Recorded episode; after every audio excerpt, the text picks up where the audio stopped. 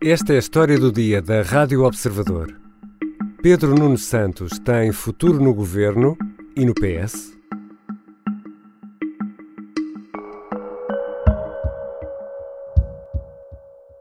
Eu não tenho a menores dúvidas. Nós não temos, em matéria de aeroportos, e se nós formos todos, tivermos todos humildade, e eu também fico com a minha, nós não há soluções em matéria de aeroportos sem espinhas. Na noite de quarta-feira, na SIC Notícias, Pedro Nuno Santos não tinha dúvidas. A decisão estava tomada.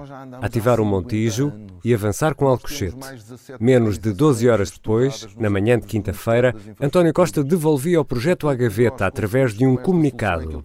O primeiro-ministro não quis falar do caso em Madrid e já em Lisboa, durante a tarde, tentava resolver de vez a polémica. Houve um erro houve um erro grave, o ministro já o, já o assumiu, teve oportunidade, teve a oportunidade para, de, para falar comigo, eh, está corrigido o erro e pronto, agora é seguir em frente. Muito bem.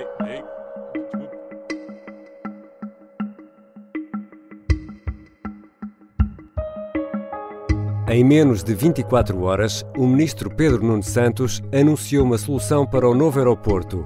Foi travado pelo primeiro-ministro houve pedidos de demissão e notícias que davam como certa a saída.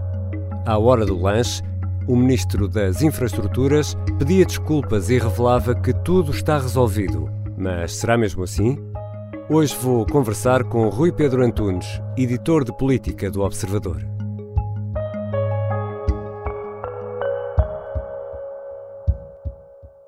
Bem-vindo, Rui Pedro Antunes. Olá, Ricardo. Rui Pedro, vamos uh, tentar contar esta história do início. Na quarta-feira de manhã, o Ministério de Pedro Nuno Santos chama os jornalistas. É verdade, o, o, governo e os ministros às vezes têm uma espécie de pequenos almoços informais, mesmo que não haja comida. Uhum. E foi o caso, foi uma reunião em que Pedro Nuno Santos chamou os jornalistas da área e era suposto ficar em off, mas com a dimensão e com as proporções que, que tomou, esse off acabou por ir sendo levantado até um, em algum momento com com a anuência do próprio Ministério, mas eh, chamou os jornalistas para falar sobre o novo aeroporto e sobre as soluções uh, que vinham do, do novo aeroporto. Uh, entretanto, saía uma notícia num dos jornais um, e todos os outros, obviamente, começaram a dar. O Observador foi um dos que deu, uh, informando, aliás, o ministro que, que ia dar a notícia sobre essa localização do novo aeroporto, ou essa nova solução. Um, esta notícia surgiu um pouco de surpresa para todos, porquê? Porque faltavam poucos dias um, para o Congresso do PSD, onde uh, vai ser entronizado um novo líder e para o qual o próprio Primeiro-Ministro tinha dito que ia esperar para tomar esta decisão. Portanto, toda esta, esta reunião em off acabou por ser um pouco insólita, porque não se esperava que saísse dali algo parecia já muito incisivo e muito decidido. Vanessa, em última hora, o governo vai avançar já com o aeroporto do Montijo, mas assume vai estar em Alcochete o futuro aeroporto principal de Lisboa. O observador sabe que o governo está articulado com a ANA Aeroportos, que gere os aeroportos portugueses, para avançar com o aeroporto do Montijo, mas que a escolha para o novo aeroporto recai sim para Alcochete eh, e esse estará pronto em 2035. É uma. E essa notícia da, da decisão começa a circular, como explicaste, Rui Pedro Antunes.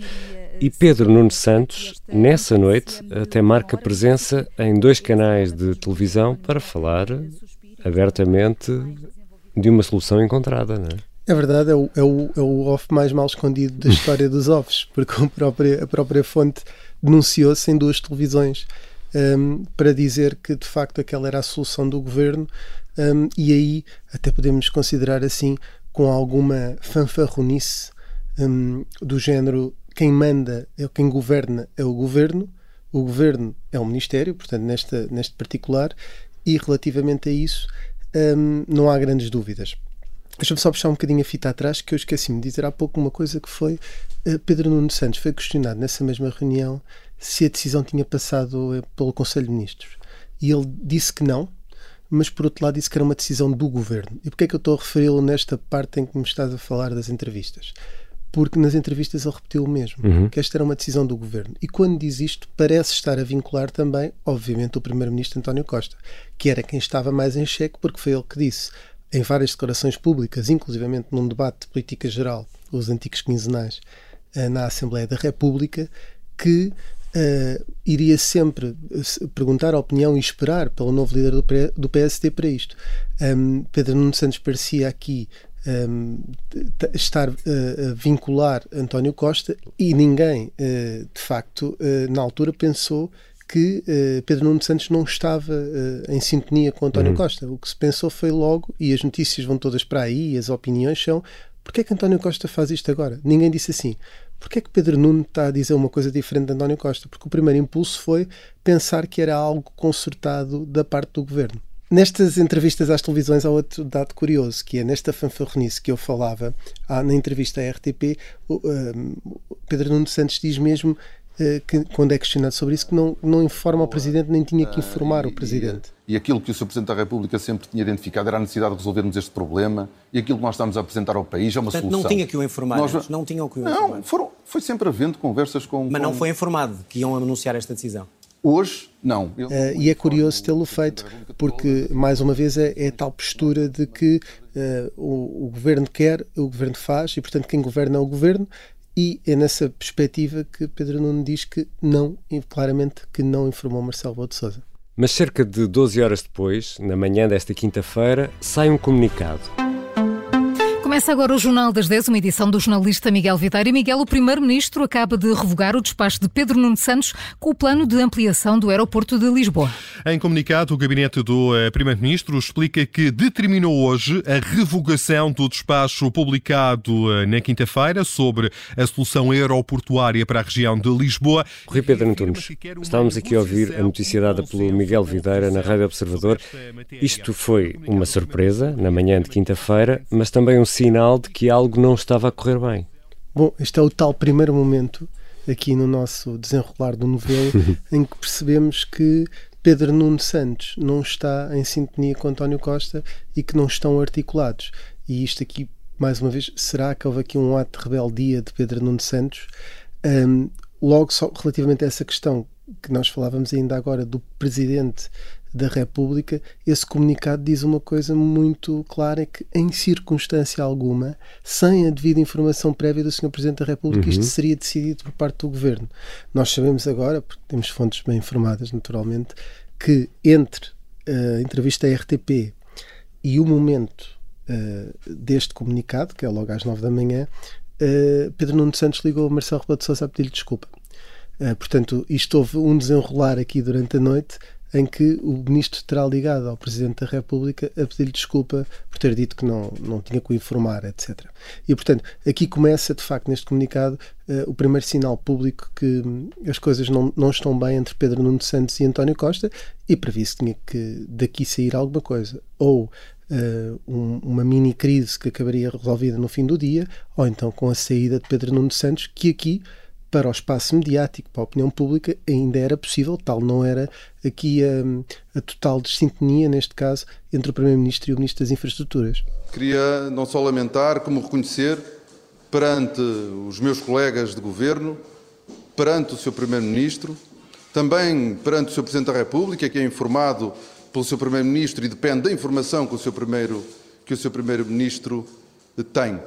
Estas falhas tiveram consequências e causaram este, esta situação que nós estamos a, a, a, viver e pela qual, obviamente, eu eh, me eh, penalizo eh, profundamente. E Pedro Nuno Santos, perante tudo isso, é obrigado a pedir de forma pública desculpa. É mesmo porque o que acontece ali é que António Costa, num primeiro momento, está em Madrid e utiliza aquele chavão de fora do país não, não, não falta política nacional e aí com grande criatividade parte dos nossos uh, colegas jornalistas, um, no sentido em que até lhe perguntaram como estava num pavilhão de Portugal, que era só o português, era uma espécie de embaixada, podia responder, mas António Costa resistiu, aí parecia que estava com cara de poucos amigos, mais tarde cara, as feições dele vão mudando, uhum. o semblante vai mudando. Também é muito curioso é, Mas nessa altura, ainda antes de falar com, com Pedro Nuno Santos, estava naquilo que coloquialmente em português pode dizer estava com os azeites. E portanto isso era bastante claro, mas foi não respondendo à questão de forma sucessiva, chamou Pedro Nuno Santos a São Bento, onde lhe terá dado um ralhete uh, muito uh, particular em que o terá obrigado a pedir desculpa e julgo que isso era uma condição uh, essencial para que Pedro Nuno Santos continuasse no governo e o ministro fez, como possivelmente ainda vamos ver, aquilo que o primeiro-ministro pediu. Este trabalho com o primeiro-ministro tem anos, é uma relação profissional, é também uma relação de amizade que obviamente não é manchada por um momento uh, infeliz, que teve perturbação, que teve consequências. Mas eh, durante todo o dia ouvimos vários pedidos de demissão, ouvimos várias opiniões a dizer que esta situação uh, seria insustentável. O que é certo é que Pedro Nuno Santos também, de uma certa forma, surpreende e acaba por ficar no governo. É verdade, tudo, eu acho que todos os, os reis absolutos que tivemos, não me lembro de nenhum que tenha, uh, tenha deixado que a corte lhe dissesse alguma coisa. Na maioria absoluta, embora António Costa diga que não é um poder absoluto, ele na verdade não há grande consequência dos atos em que ele discorda uh, dos outros partidos todos, porque o PS é maioritário.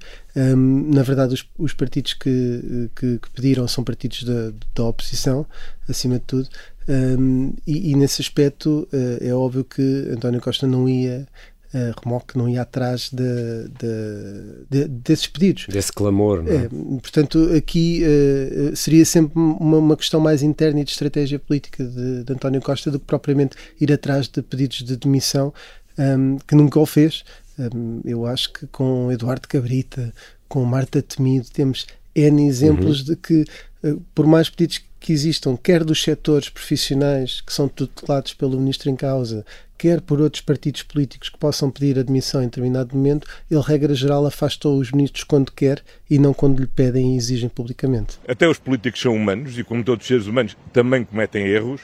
O mais importante é quando os erros são, eh, ocorrem, as pessoas terem consciência deles eh, corrigirem-nos. Mas, Rui Pedro, já ouvimos aqui neste episódio António Costa falar de um erro grave. Neste caso, que erro foi esse na definição do Primeiro-Ministro? Essa é uma questão interessante porque não está totalmente esclarecida. António Costa disse que falou na essência do despacho, eh, de ser tão, tão, tão claro de ser tão, uma decisão tão final que não lhe parecia aquilo que estava combinado com o próprio ministro. Ou seja, dá a entender que não é só um erro técnico, mas é também um erro técnico uh, de dar uh, de uma forma tão clara um, a ideia de que a decisão estava fechada. Ora, uh, aqui há um ponto que é António Costa até já pode ter falado informalmente com Pedro Nuno Santos do género, nós vamos negociar com o PSD e no fim temos maioria e fazemos aquilo que queremos e dizemos que a nossa solução é melhor ou fazemos uma pequena afinação fingindo que estamos a dar ao PSD o que o PSD quer. E internamente o governo já está, muito provavelmente, a avançar com tudo para as soluções que o governo quer, independentemente dessa negociação. Mas em política é preciso parecer e, portanto, essa negociação tem que ser simulada. E aquilo que era uma habilidade política de António Costa foi meio que destruída por Pedro Nuno Santos, porque veio dizer: não avançamos já, isto, a decisão está tomada. Portanto, eu acho que a maior falha de Pedro Nuno Santos, António Costa não a pode revelar, que é eh, denunciou-lhe a estratégia. Hum. Dentro disto tudo, obviamente que há questões de forma que António Costa não achará muita graça, como o ministro está nas televisões todas a dizer, um, eh, a afrontar o próprio Presidente da República, que depois uh, pode, por sua vez, afrontar António Costa e isso traz-lhe problemas, e nesse aspecto acho que o erro foi esse. Foi uh, Pedro Nuno Santos ser demasiado precipitado uh, e não seguir exatamente o guião que tinha combinado com António Costa. E é assim tão, tão precipitado que Costa assume que não sabia que Pedro Nuno Santos ia avançar com a decisão? Claro que não. Não sabia, obviamente, da essência daquele, daquele despacho. Isto é possível, Rui Pedro Antunes, que o Primeiro-Ministro não soubesse? Bom, e nas várias justificações que Pedro Nuno Santos faz, a posteriori, depois desta crise ser conhecida e, e já no dia, neste, no dia em que, em que tudo se sabe, nunca diz eu informei o Primeiro-Ministro sobre isto. Uhum. No, nos dias, no dia anterior, ele de facto diz qualquer coisa do género o, isto é uma decisão do Governo e vincula uh, o Primeiro-Ministro. Depois já não faz isso e, portanto, é provável que António Costa não soubesse dos termos deste despacho. É isso que ele disse, e na verdade eh, Pedro Nuno Santos eh, acabou por, por confirmar isso quando, quando pede desculpa. Um, nesse aspecto, eu só queria destacar um outro ponto, que é na questão do erro grave, António Costa diz também que espero que não cometa mais vezes estes erros. Ora, isto aqui não é ficar com a cabeça na guilhotina, mas é dizer a Pedro Nuno já, já esgotaste as vidas que tinhas no meu governo e, portanto, é bom que a partir de agora não voltes a repetir isto. e, portanto, também fica aqui um aviso prévio de António Costa, não de greve, mas de potencial futura saída de Pedro Nuno. O primeiro aviso está feito. E o Primeiro-Ministro, naturalmente, é responsável por isso. Pela escolha mais feliz ou menos feliz, pela avaliação que a cada momento faz, mais feliz ou menos feliz, dos seus colaboradores, relativamente às melhores hipóteses que tem para realizar os objetivos. É tão simples quanto isto. Não tenho mais nada a dizer. E Marcelo Rebelo de Sousa é o último a falar em todo este processo, já depois das oito da noite, e atira responsabilidades ao Primeiro-Ministro. Que papel terá tido o Presidente nesta crise e que mensagem é esta que Marcelo Rebelo de Sousa deixa a António Costa? Bom, uh, Marcelo Rebelo de Sousa chama logo colaboradora Pedro Nuno Santos. Não Exato. diz que António Costa é que escolhe os seus ministros, António Costa é que escolhe os seus colaboradores. Que é logo a dizer, ele é que é responsável por aquele jovem turco uh, que temos ali no, no governo e, portanto, as decisões são dele. E Marcelo Rebelo de Sousa até faz isto com, com alguma, uh, chamemos-lhe assim, e perdoa-me aqui outra vez a, ser coloquial, nem consigo dizê-lo, um, que é uh, com cara de pau, porque ele próprio exigiu a António Costa que, que, João Gomes Cravinho não fosse ministro de uma determinada pasta antes sequer da composição do governo. Portanto, ele sim tem muitas vezes influência e demitiu a ministra da Administração Interna uhum. uh, na tal crise dos incêndios. Portanto, ele próprio uh, uh, está a dizer que não tem influência e que só quem tem influência é o Primeiro-Ministro. E, de facto, constitucionalmente é, é, é, é essa a regra. Mas, na verdade, Marcelo Rebelo o que está a dizer é vincular António Costa a, a, estas decisões, às anteriores e às futuras decisões de Pedro Nuno Santos, como já tinha feito em parte também com Eduardo Cabrita, deixando-o uhum. à responsabilidade dele, que é, eu fiz estes avisos, um, o Primeiro-Ministro, se não ouviu, a responsabilidade agora é dele. Uh, nesse aspecto, só mais uma, também aí por esta relação com Marcelo, António Costa parece estar especialmente mais uh, zangado com Pedro Nuno Santos, para quem olhou sempre com um ar paternalista, mas desta vez ele não reagiu de forma tão paternalista. Não foi lá estão os miúdos a brincar ao futuro do PS. Foi mais, este miúdo já era crescido o suficiente para saber que com isto não podia brincar. Pronto, é isto que eu tenho a dizer. E perante isso, Pedro Nuno Santos está, obviamente, fragilizado. Uh, António Costa, como dizias há pouco, até surgiu sorridente ao final da tarde, um, ehm, depois de, não sei, vencer esta batalha. Não sei se é a imagem mais correta.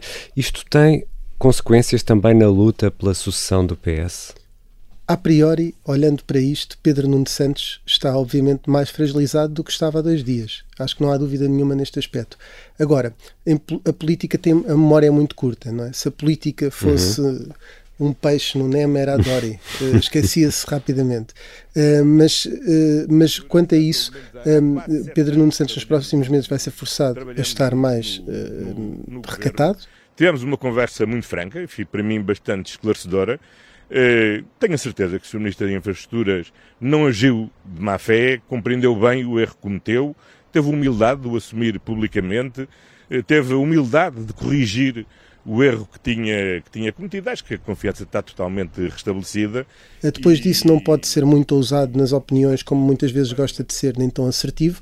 Vai ter que recolher um bocadinho uh, e isso condiciona mais e só isso já o fragiliza.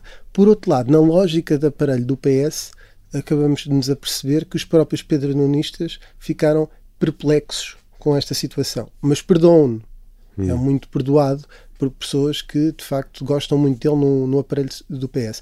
Eu acho que não é isto que, que foi um golpe, não será propriamente um golpe uh, fat, uh, uh, fatal. Ou seja, foi um erro grave, não um erro fatal. Ele próprio irá agora fazer um processo de reconstituição da imagem que tinha antes. Um, e nesse aspecto Hum, acho que o afeta a breve prazo, mas como a grande batalha dele, para utilizar outra vez a expressão batalha, vai ser daqui a quatro anos ou daqui a dois, na eventualidade do tal cargo europeu, há tempo suficiente para ele emendar a mão e nada disto foi suficiente para perder tropas. Então continua a ser de todos os sucessores aquele que, mais, eh, que está mais bem posicionado para eh, ser ele que sucede a António Costa como secretário-geral do PS e depois como candidato a primeiro-ministro. Rui Pedro, para usar aqui gíria aeronáutica, isto quase que eh, Pedro Nuno Santos parece que borregou, ou seja, quando estava mesmo, mesmo, mesmo a aterrar, não conseguiu, teve de pôr acelerador e voltar a levantar voo. Isto, este voo de Pedro Nuno Santos poderá também ser um presente envenenado no futuro ou não? Bom, ele vai ter que entrar, como diz, andar mais na linha, como dizia, e, e, e, na verdade poderá ter que enfrentar aqui mais turbulência uh, do que julgava se quiser continuar nas nuvens, que é o tal hum. sonho dele uh, de ser uh, líder do PS. E nesse aspecto, só tenho a dizer mais uma coisa, Ricardo: é que parte desta história é, vai ser um dia conhecer as caixas negras deste pequeno desastre que aconteceu aqui um, ehm, neste dia para o governo, que foi talvez uma das maiores crises que o António Costa enfrentou desde que está à frente do governo, não contando só com este mandato, mas também com os dois anteriores. Obrigado, Rui Pedro. Obrigado, Ricardo.